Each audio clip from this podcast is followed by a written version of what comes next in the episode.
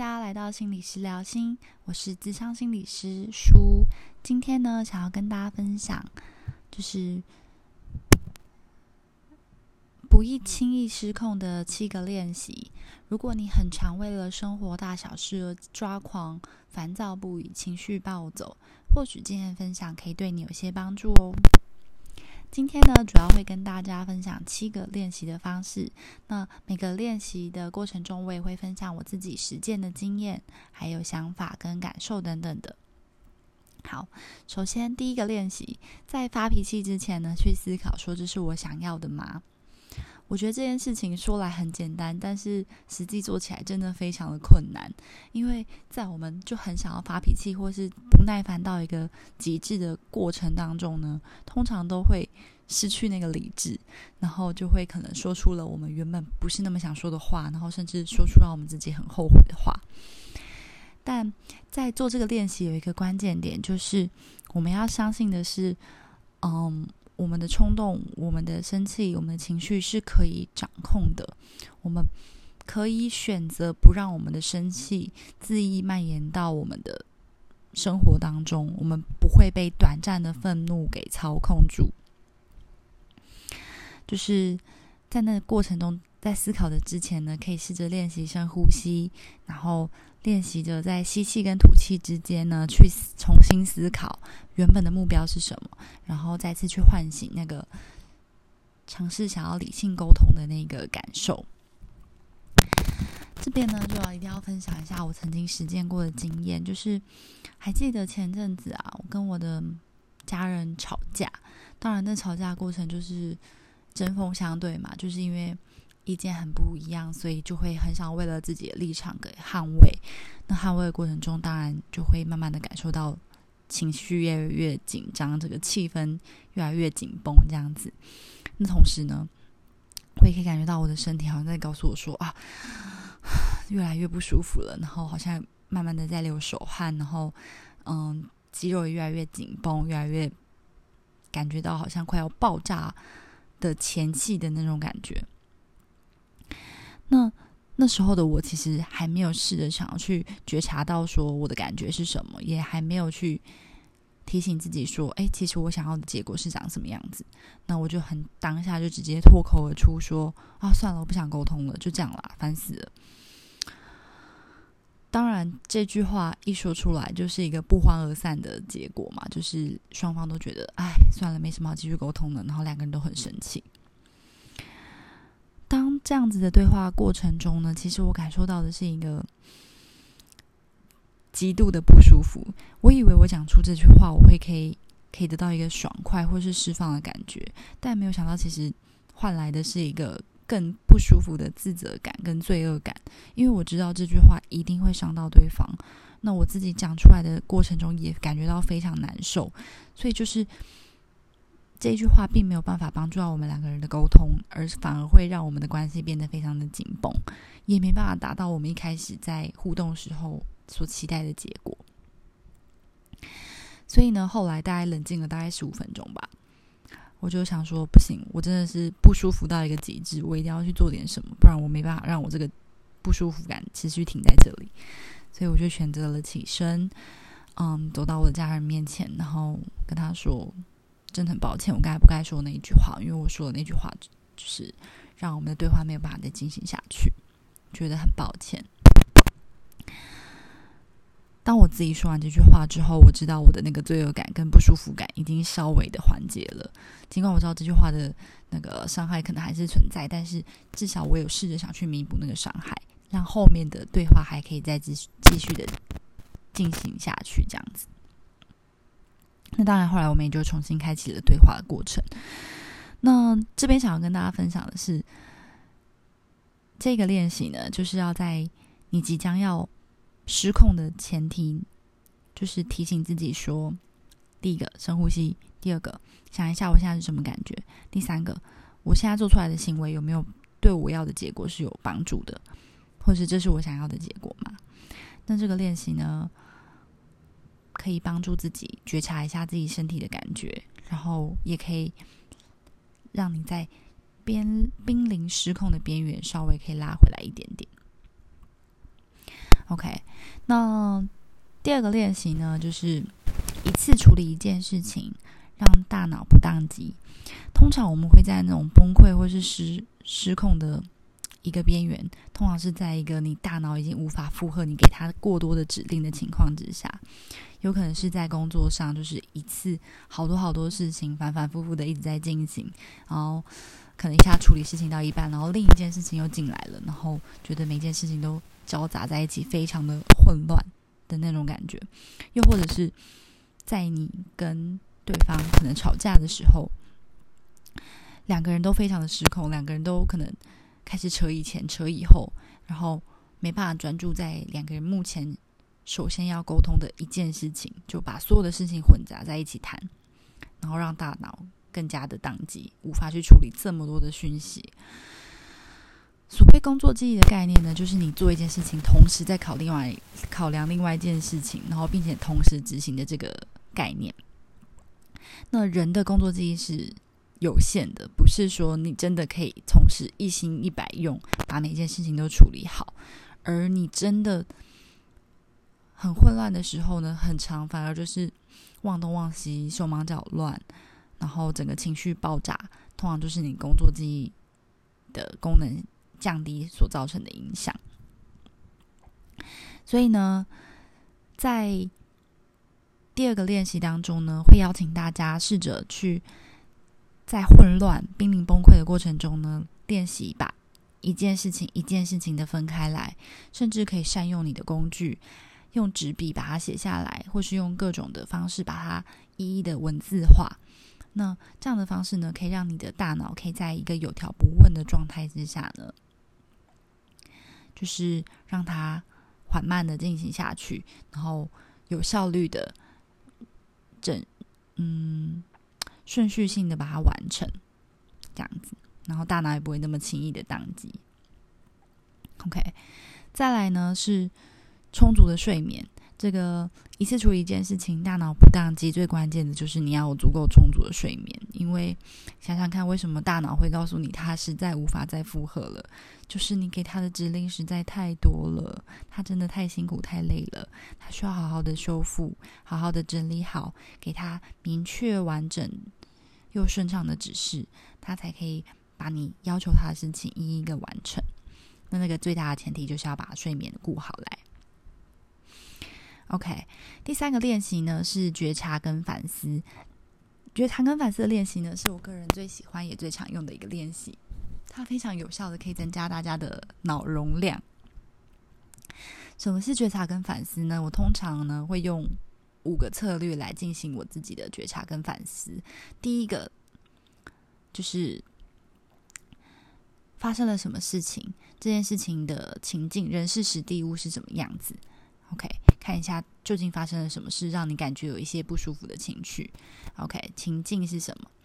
那第二个呢，是在这件事情当中，我的生理的感觉在告诉我什么？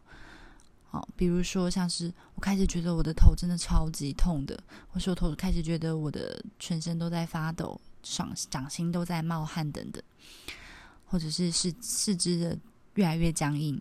好，你可以开发发现你的身体会告诉你一些讯息，可能是你平常都没有注意到的。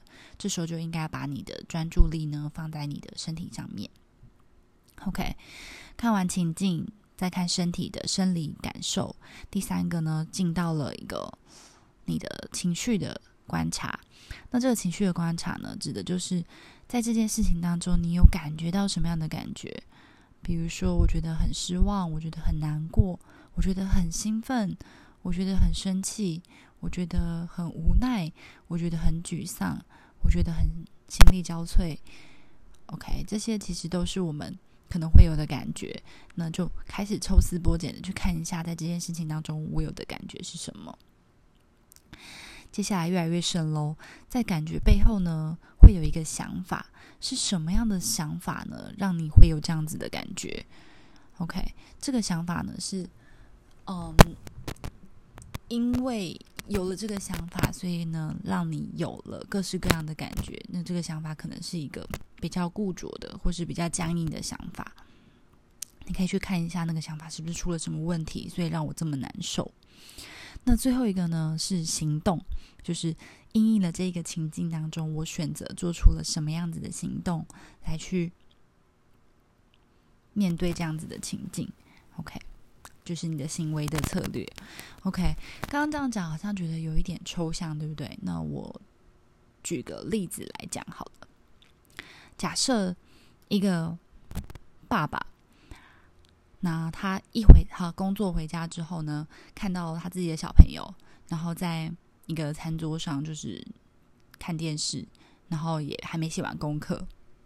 那一个爸爸刚下班回来，看到这样一个场景，就觉得超崩溃，想说：怎么怎么我都已经工作这么辛苦了，就是整个怒气好像都已经达到一个临界值，就升到一个最高点了。OK，大家可以试着想想看，在这个情境当中的。刚刚讲的五条线索是什么？我们可以来仔细想想看哦。第一条线索可能是在这个场景当中，我下班刚下班回来，看到小孩在看电视，作业都还没写完，饭也没吃的这个场景。OK，场景就出现了第一条线索，发生了这些事情。然后第二个呢，是我身体的反应。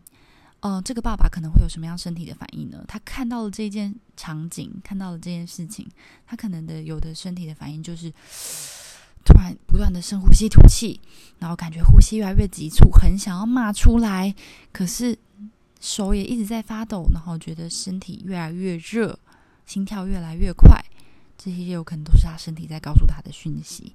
这是第二条线索。OK，那第三条线索呢？这个爸爸可能当下有什么样的感觉？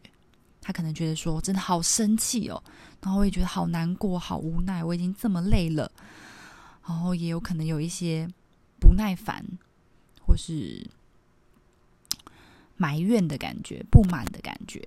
哦，他的感觉可能是很复杂的，可能不会是单一的，就会可能就有很多种的情绪交杂在一起：难过、生气、不满、无奈、沮丧。OK。大家不要小看这个情绪哦，因为其实我们通常跟我们自己的情绪不太熟。因为当我们经历了什么事情，我可能会觉得有点怪怪的。但是要真正的把这些情绪可以说出来，并不是一件这么简单的事情。所以找到第三条线索，发觉你当下的感觉是什么，是非常重要的。去觉察你的情绪。OK，那。觉察情绪之后呢，到第四条线索，这四线索就会越来越深喽。这个情绪的背后有什么样的想法？想想看，这个爸爸为什么会觉得这么难过？想想看，爸爸为什么会觉得这么生气？他这个生气的背后，可能的想法是：我我是一个不够好的爸爸，所以我的小孩都不想听我的话，或者是，嗯，就是因为我的可能工作太忙了，我都无力陪小孩，所以小孩才会变成这样。OK，这些都是他可能出现的想法，就是因为这些想法，所以才爆出了前面的那些情绪。那要怎么去发现自己的想法呢？这个相对于感觉又更加困难，因为它又是更更深层的一个部分了，就是你的去发现你的感觉是从何而来的嘛。所以呢，要知道你。感觉背后的想法并不是这么容易的一件事情，可能需要反复的练习跟整理自己，才有机会去看见这个东西。OK，那最后一条线索呢？发现最后一条线索，你知道了这前面的这一切，你做出来的反应是什么？以这个爸爸来说，他可能最后就受不了，忍不受不住了，就是吼骂了小孩，或者是很生气的把小孩的电视关掉，或者是。拉着小孩回房间，盯着他写作业，但是态度语气非常的凶，这样子，这是他做出来的行为，也就是我们的第五条线索。OK，所以呢，发生了一件事，一个情境当中可能会蕴含了非常多的生理感受，很多的感觉以及背后的想法，然后便从这些里面做出了一个你选择做的相对应的回应。相对应的行动。那当你有办法去从这个情境像一个毛球一样去找到那个线头，慢慢的把它拉出来，拉出来，拉出来，拉出来，拉到了一整串，直到从头到尾发生了什么事，你的心里可以稍微的感觉舒服一点点，因为不再是那一团乱七八糟的毛球，因为你知道发生了什么事情。那这个觉察反思有什么用处呢？它最重要的关键就是让我们可以接纳我们当下的状态，也可以帮助我们在下一次发生类似事情的时候，可以尝试着用不一样的方式跟策略去面对。有可能这个爸爸下次就不会想要用把。电视关掉，或者很气冲冲的骂小孩一顿的方式，他发现这样的方式可能对于他所期望的结果是没有什么帮助的。他可能会试着用别的方式来去面对同样的场景。所以，简单来说，就是在我们每一次的觉察跟反思当中呢，其实都是可以找到一些成长的机会跟改变的机会的。那这过程中也会不断的帮助我们去控制我们的脾气。掌控我们的情绪，OK。所以，同样的发生的一些让人抓狂，就是或者是失控的小事，可能你的透过你的觉察跟反思，你会慢慢做出一个你最喜欢或是比较适合的一个决定的，或是策略的。OK，这是第三个练习。OK，第四个练习呢，找到你的情绪开关。记住它，掌控它，然后试着可以控制它。这个想谈到的呢，就是要尽可能的避免让自己处于一个一触即发的状态，就像是一个随时会爆掉的炸弹，或者是一根全身都长满刺的刺猬。所以要做到这件事情呢，最重要的就是要先练习观察自己。我到底是遇到什么样的事情，我特别容易变得很抓狂？只要一踩到这个点，我就像一个就会变得暴跳如雷，或变得很失控。那只有先观察自己，才有机会去把这件事情改善。因为你的大脑呢，会不断的、不断的从你的经验中去学习，让你学习更好的应变的方式跟策略。那也会在同样的事情当中比较不容易的再发生一样的可能让自己很懊悔的行为。OK，所以要去找到自己的开关，真的不是一件很容易的事情，因为这很像是我们平常所说的就是你的地雷到底是什么。当别人讲到什么事情的时候，你会特别的容易俩攻。OK，像是。如果今天有一个人，就是对于别人嫌弃他的身材，就是特别的在意，特别的不爽，那你，那你就不会想要去讲他这个部分嘛？那如果你连自己不都不知道你在意的点是什么的时候，那更有可能的是，就是让这件事情反复的发生，然后你也没有机会去澄清说这不是你喜欢的。OK。所以找到自己的开关哦，记住它，然后并且把它关掉。OK，第五个，换别人的脑袋思考，丢掉主观。这个想要说的是什么呢？大家可以想象一下，我们的每个人可能都是有一个自己应对情绪的方式。那假设它是一个容器好了，就是你应对情绪的方式都是一个容器。那今天的水灌进来了。就是一个一波的情绪过来了，你就会选择用一个方式去把它接住嘛。那我们都很习惯用一个既定的情绪容器去装那些容器，装那些情绪。那大家可以试着练习的方式是：如果今天换成是别人，换成别的容器了，他会怎么去接这些一样的水呢？这是一个很有趣的想法。我想大家之前应该也听过，就是这样的比喻，就是如果一杯水里面。同样有一半的水，你会怎么去看待这杯水？你是会觉得还有一半呢，好庆幸哦，还是会觉得怎么只剩下一半？糟糕，已经快要没了。所以试着去换位思考，选择你思考的角度跟方式，丢掉你既定的主观，去转变你对于这件事情的看法，也就是换换一个框架来去做的话。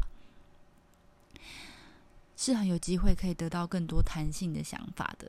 大家可以试试看看，如果这件事情是发生在他身上，他会怎么去接住他呢？OK，所以尤其当你感觉到很愤怒、很不安、很害怕、很焦虑的时候，就可以试着用换框思考的方式来帮助自己，避免走向一个容易失控的状态。OK，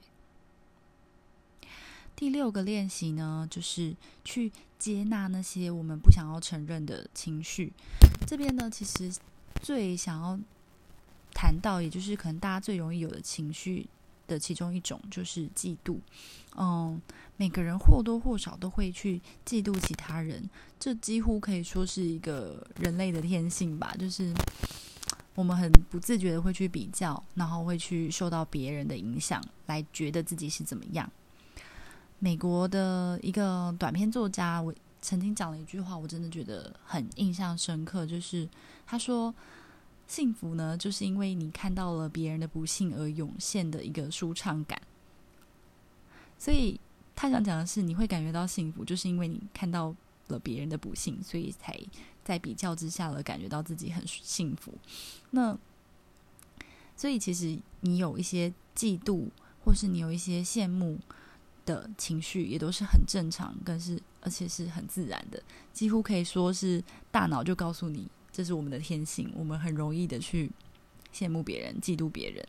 所以当你有这样的感觉的时候，我们也不需要去刻意的否认他，或是不承认，甚至不用觉得很自责，说啊，我怎么会去嫉妒我最好的朋友呢？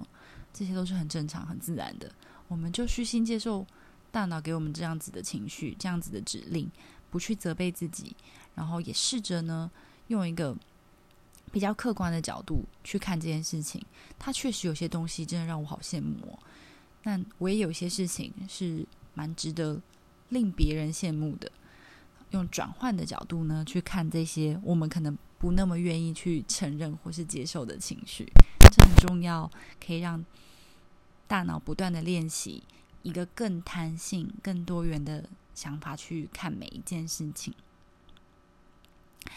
最后一个练习呢，就是找到一个你觉得值得学习的对象，然后去学习他，模仿他，然后。从中去学习一个自己比较喜欢的情绪掌控的态度。嗯，不能否认的是，就是我们情绪的表现态方式呢，通常都会受我们原生家庭很大的影响。所以，通常你的主要照顾者，不管是爸爸妈妈、阿公阿妈等等，是怎么表现他的情绪的，很直接的就会影响到我们怎么去表达我们的情绪。的建立，因为就是在最小的时间，我们就是看着爸爸妈妈他们怎么表达他们情绪，我们就会模仿嘛，我们就会学嘛，就是镜像的学习嘛。那在这个过程中，有可能我们都学习到了一些我们没有那么喜欢的情绪应对的态度，这也不是我们可以所选择的。但是现在的你已经可以去选择一个其模仿其他人的时刻的时候。那我觉得是一个很不错的策略，去帮助自己在情绪掌控方面有更多的不一样，而不会可能固着在啊，因为我爸爸都是这样跟我讲的，所以我也只能这样子，而是去选择一个你喜欢的情绪表达的策略的对象来去模仿他，学习他。OK。